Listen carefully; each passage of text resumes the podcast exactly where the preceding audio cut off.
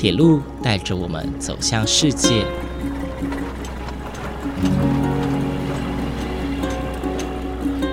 现在，欢迎和我一起来到鬼世界，由正声广播公司台中台制作，胡浩辰主持。欢迎收听，欢迎来到鬼世界。各位听众朋友，午安！谢谢大家在每个周六的中午十二点三十分准时收听，欢迎来到鬼世界，我是主持人胡浩辰。不知道大家现在在路上哦，或者是在搭乘火车的时候，有没有曾经看过一台长得不太一样的火车？它的颜色呢，跟以往的火车颜色不太一样，是以黑色和橘色做搭配。但是呢，看似有点不太一样，但车头却又有点那么熟悉哦，很像是过去莒光号的机车头。如果你曾经有过这个经验的话，那哦，那你非常的幸运，因为你看到的是明日号观光列车。今天呢，我们特别邀请到了一位来宾哦，他们现在正在负责明日号的营运，包括明日号观光专列所有的观光行程，还有地点，那甚至呢，他们推出的种种套餐行程都是非常炙手可热，在许多的连续假期还有热门旅游时段，可以说是一位难求。让我们欢迎雄狮旅游主题旅游部的郑克伟资深协理，郑协理你好。哎，主持人你好，各位听众朋友大家好，我是雄狮主题旅游部的郑克伟，啊，非常高兴收到主持人的邀请，来跟大家介绍明日好。是呃，因为其实。大家都非常喜欢明日号哦，因为就明日号正式营运以来到现在，其实这个讨论度一直都是非常高的哦，在国内旅游市场的呃话题性也非常的高。那就像刚刚有提到，其实在国内旅游的部分，明日号一直都是大家呃首选的一个选择哦。那包括它的行程，包括它整体的规划，我觉得都算蛮好。也今天很荣幸邀请到了呃郑协也跟大家分享。那么首先呢，想要先呃简单的请郑协理说明一下，因为在很多的介绍当中都有写到，这一次的明日号设计啊，是由一位台湾设计师邱博文打造的，而且明日号呢，也是台铁史上第一次获得世界四大奖项之一，也就是二零二零日本设计大奖的列车哦。明日号可以说是近年来台铁美学的一大突破。我们过去常常讲到的台铁美学，并不是什么一个好好的名词。呃，很多的车种、很多车型的设计，包括它的颜色啊，都被民众诟病啊，都说非常的丑。但是，一直到了明日号的出现，大家才开始察觉到了，哎，原来台湾的火车也是可以那么漂亮的。就连内部的装潢设计，也都跟以往的火车不同。因此，想要先请郑协林介绍一下，呃，有关于明日号在全新的设计当中有什么样的亮点、特色还有巧思呢？啊，好的，的确哦，如主持人所说的，明日号呃，算是台湾铁路上哦第一次获得国际设计大奖的列车。那这件事其实对于台湾的铁道旅游来说，是一个非常大的成就啊，跟一个很大的振奋的事情。是啊，那其实以过去大家对台铁的印象啊，的确对于在美学或设计这一块啊，可能都没有呃很 很很高的肯定。是啊，那所以说，其实在现在整个世界的思维哦，都是以设计导向、设计思维、美学思维来。这个来走的这个状况下啊，的确，台铁也希望在美学上做个创新，所以在这次明日号的设计啊，其实是台铁在呃前年的时候啊，就组成了一个美所谓的美学小组。那这次的美学小组，它不是只找台铁里面的人哦，因为如果只找台铁里面的人，势必可能还是一样的结果啊。这次他找了呃，包括。建筑师哦，然后设计师，还有时尚界的的一些名人啊，产官学学界的人士啊，组成这个小组。然后经过了长达一年的讨论之后哦，那来来打造出这次的明日号。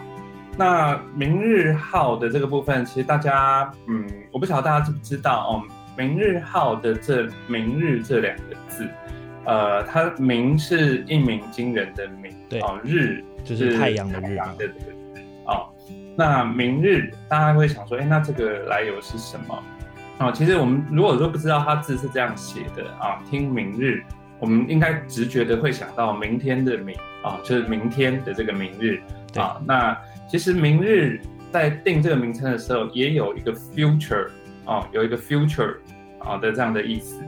那其实也就是台铁希望借由这个全新的明日号啊，让它的未来啊，让整个台湾铁路旅游的未来啊，是能够走的一个好的方向，一个美学的方向。啊，那这样这明日号后来也得到了国际设计大奖之后啊，的确啊，也达到了它原本这个设计发想这个结果啊，它的确就是做到了明日设计。啊，一鸣惊人啊，得到了这样的成就。好，那明日号主要哦，主要的设计概念哦，就是把窗外的风景融入它的设计元素里面。啊，移动的风景啊，这个就是明日号的主要设计概念啊。所以其实以我个人啊最喜欢的哦，因为我因为操作的关系，所以我上了非常多次的明日号啊。我最喜欢的一部分就是有很大面的观景窗，是啊。不像高高铁的这个窗子是一格一格小的，它是很大面的观景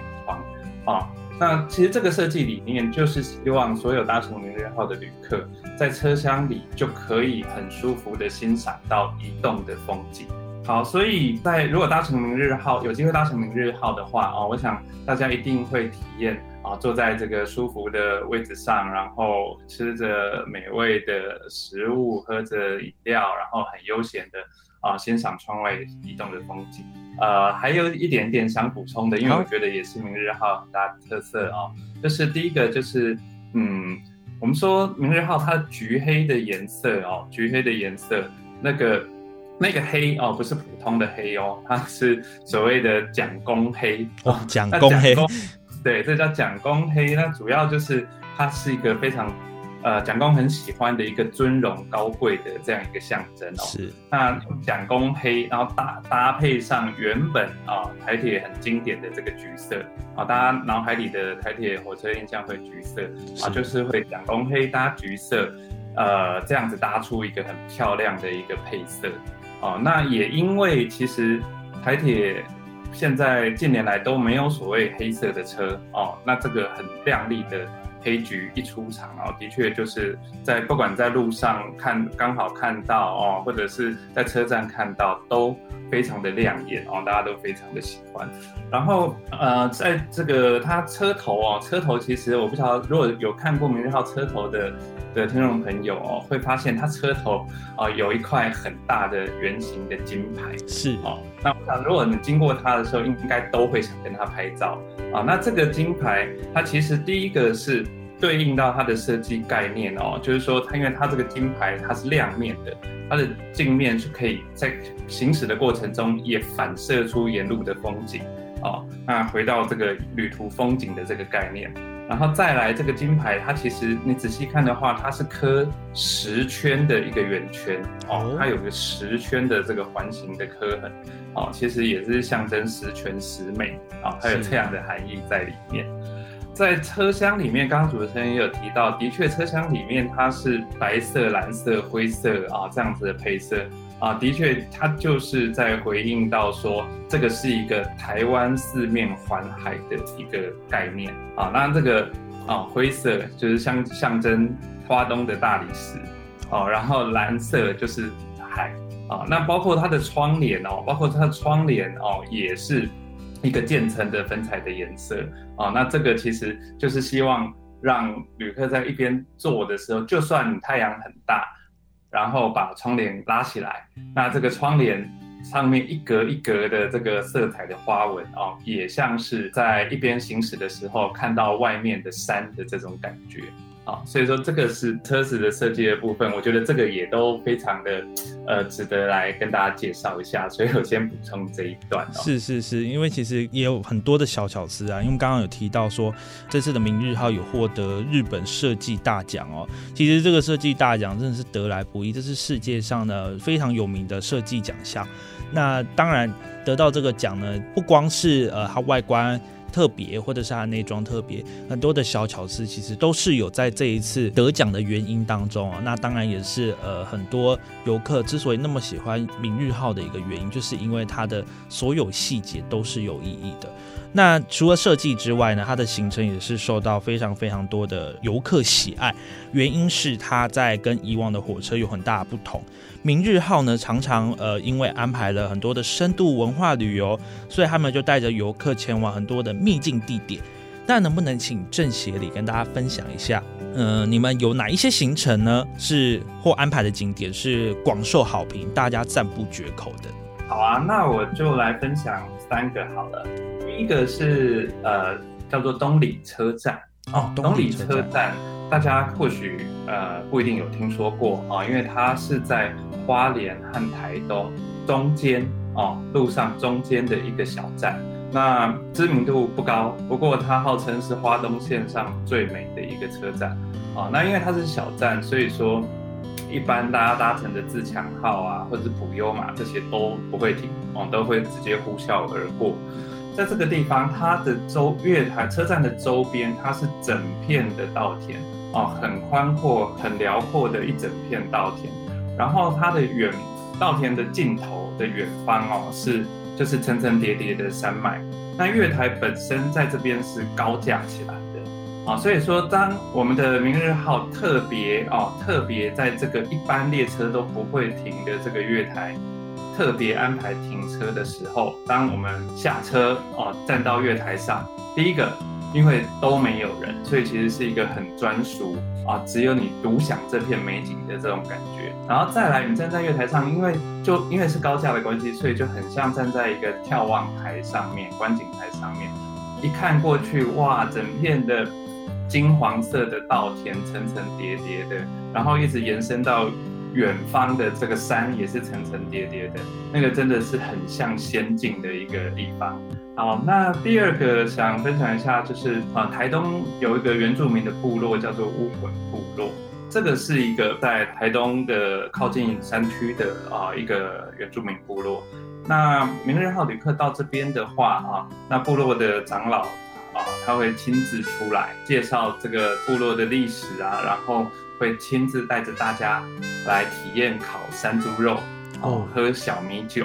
啊，然后走到森林里面去找所谓会走路的树，哦，这个很玄哦，哈，树会走路啊。然后最后最后呢，整个活动到了尾声的时候，啊，会带着大家啊，到了一个比较空旷的地方，然后围成一个圈圈，大家手牵手啊，唱歌。然后祈福，每次到了这个唱歌祈福这一段哦，我都觉得非常的感动哦。啊，我看很多客人啊，也是到了这个时候啊，一边唱歌啊，然后都被打动，然后感动到流眼泪。是，所以说这个原住民的体验，我觉得就不像是一般行程哦，可能只是到了某个地方，哎，就拍拍照哦，拍几张照，很快就走了哦，而是是可以。听部落长老啊，深度的来介绍他们的生活，体验他们的生活。好，那第三个的话啊，第三个还有一个在台南啊，台南的全美戏院啊，台南的全美戏院，台南全美戏院它最有名的就是我们以前小时候大家看电影，我不晓得大家有没有印象，看电影院外面都会有这个。壁画啊，就是这个这个大幅的壁画，在讲说，哎，这接下来上映是什么电影啊？那那个其实都是人画的哦。那全美戏院其实它就是一个呃很有历史的一个戏院。那它出了一个这个国宝大师，就是这个壁画的国宝大师啊。那其实我们每次到这个全美戏院的时候啊，都会看到国宝大师现场还在这边作画啊。现在虽然很少戏院是在用这样子的壁画啊，可是这个我们在全美戏院啊，就看到国宝大师他一笔一画的在画出这些我们小时候的记忆。每次有客人到这边体验的时候啊，也都是非常的感动，然后争相跟国宝大师来拍照。是呃，刚刚呃郑协也提到这三个景点哦，其实这三个景点，老实讲我也都还没有去过。但是刚听完郑协也这样讲，我实在恨不得马上搭火车去，非常的特别哦。而像刚刚郑协有提到那个原住民的部落，那在台东的山上，其实这样子的一个体验活动是一般人比较不会去接触到的。那甚至呃可以更深度去了解一个地方的历史啊，还有文化脉络，其实这是非常得来不易的一件事情。加上如果没有透过明日号，呃，认识这个地方，我们可能一辈子都不会走进去。那我觉得这也是一个非常难能可贵的经验哦。那还有另外一个，就是像刚刚这些提到的哦，有关于台南呢全美戏院他们手画的壁画，到现在还在进行当中，这也是唤起很多民众小时候的回忆哦。这也是非常特别的一个体验。所以我觉得明日号在市场上那么成功，就是因为。呃，他推出的行程是大家平常比较不会接触到，也比较不会去了解到的。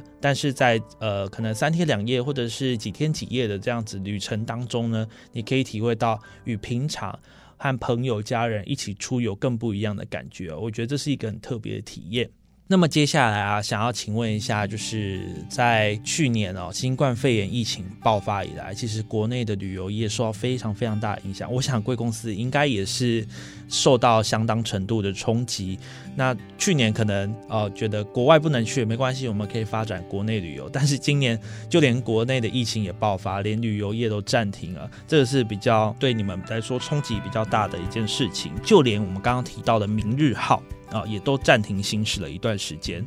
但是随着现在疫情啊有下降的趋势，很多的民众可以说是蠢蠢欲动啊，准备要来一趟报复性旅游。而过去明日号观光专列所安排的行程有许多特别的特色，那随着各个地区的像是不同的花季啦，或者是各地的节庆等等。那有安排不一样的旅游行程，那么想要请问一下郑协理，在接下来这段日子啊，如果疫情顺利的趋缓，然后也顺利的解封之后，明日号有没有推出一些特别的行程，值得推荐给大家的呢？呃，有的，有的。当然，首要我们希望疫情赶快过去，大家可以重新回到可以开心出游的这个日子。是是是。那其实接下来。呃，我们预估，呃，到了秋天啊，到了秋天，我们应该是可以顺利的出游啊。所以说，就针对秋天哦这样子一个丰收的一个季节，到时候呃，而且秋天我们又有中秋节，又有国庆日这些连假，所以我们就规划了有几个主要的特色啊，包括了呃花莲到时候的金针花海啊，然后在中秋节。宜兰传艺中心啊的一个赏月的晚会，然后包括美食哦，有很多美食餐厅的美食列车啊，包括有音乐表演的音乐列车啊，我们大概有几个特色啊，会来呈现给大家啊。那首先跟大家介绍一下，在中秋节，我们今年中秋节哦，刚好有一个九月十八号开始的一个中秋连续假期。是啊，针对这次的旅程呢，哦，我们就特别跟这个宜兰的传艺中心啊来做合作啊，到时候我们会在传艺中心来办一个戏台办桌啊，戏台板斗的一个赏月的晚会，到时候会是用一个专属的方式哦，我们会等传艺中心关园之后啊，我们来做一个包场的这个一个办桌的晚会。啊，那到时候呢，我们也会安排我们的客人们啊，在这个我们传艺中心的老街啊，来做一个五零年代传统服装的变装啊，大家可以试着哎穿上旗袍，或者是穿上这个传统服装。然后走在川艺的老街里面，体验一下这种怀旧的感觉，有种回到过去的感觉。对，这个当然也是会非常好拍照的啊，因为平常可能也蛮少这个机会。然后接下来可以穿着衣服之后啊，那我们就准备呃参加这次的晚会。那我们在。进场的时候，我们也会也跟传艺合作哦，会邀请一些我们的这个古早味的一些童玩哦，来迎接大家的入场。然后到入座之后，当然就是这个晚餐哦晚会。这个晚餐的部分啊，我们也是邀请办过国宴的杜小月。啊，来做整个这个丰盛的晚餐的安排。是，那用餐的同时，在戏台上啊，也会有一些传统民俗文化啊、民俗歌舞的这些表演啊。那当然，这个因为中秋节这个九月中左右的这个时间啊，在呃花莲的金针花啊，还是在一个盛开的时候，所以说同样的这个梯子里面啊，我们到了花莲，到了花莲的时候，就会安排。去赏金针花海哦，那我想看过的朋友或者是看过照片哦，都晓得啊。当你上了这个金针花的山哦，一眼看下去，那整片的金黄色的花海，风一吹过去，很像一个金黄色的地毯哇，那个真的也是一个非常难忘的一个画面。是好的，那在美食的部分，因为秋天就是一个很丰收、有很多食材的一个季节哦，所以在美食的部分，我们。在十月的行程啊，安排了好几家哦，非常知名，然后又非常难订到的一个餐厅啊，包括台东的 Sinasera 啊，然后花莲的阿乐乐带啊，这个都是呃已经非常享有盛名，可是因为他们座位数都非常有限，平常可能都很难订到。Sinasera 啊，他是在长滨的餐厅。那我想大家都晓得，他的年轻主厨从法国回来的这个厨师，从米其法国米其林餐厅回来的厨师。这个餐厅它就在海岸的旁边，所以一边用餐的时候还可以一边欣赏太平洋的美景。然后它的食物是非常的美味哦，所以到目前为止哦，都是一味难求哦，也都是一开放就要赶快第一分钟就打电话进去才有可能订得到的这种餐厅是啊，所以说如果参加明日号的行程的话啊，我们跟这些餐厅都有。呃，谈的合作啊，那就可以用一个很悠闲的方式啊，你就不用去抢那个一分钟啊，你只要很悠闲的坐上明日号，就可以享用到这样子的餐厅。那包括刚刚说到花莲的阿勒勒带啊，它呃也是一个法式的原住民料理啊，它是法式的原住民料理，它也只有二十四个位置啊。那呃，这个主厨他一样。去外面历练过，然后再回乡啊，这样子的一个阿美族人，所以他会用这个很讲究的料理大餐的方式啊，来料理这个所所有的原住民的这些野菜啊的食材啊，所以说对于大家来说，我想也会是一个很特别的体验啊，因为平常大家可能吃过法式料理，吃过米其林餐厅，那你可能也吃过以往印象里的原住民料理，或许没那么的精致。可是，在吃吃这种呃现在很负盛名的这个阿勒热带之后啊，肯定大家会对于这个原住民料理有所改观啊。是呃，刚刚